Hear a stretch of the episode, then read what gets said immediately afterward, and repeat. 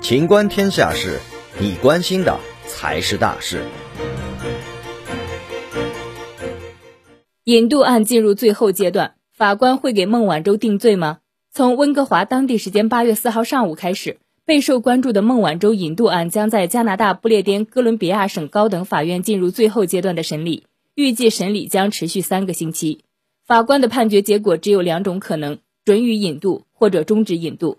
按照司法界人士的解释。如果判决结果是准予引渡，那么案件将转交加拿大司法部长兼总检察长来决定是否完成引渡程序。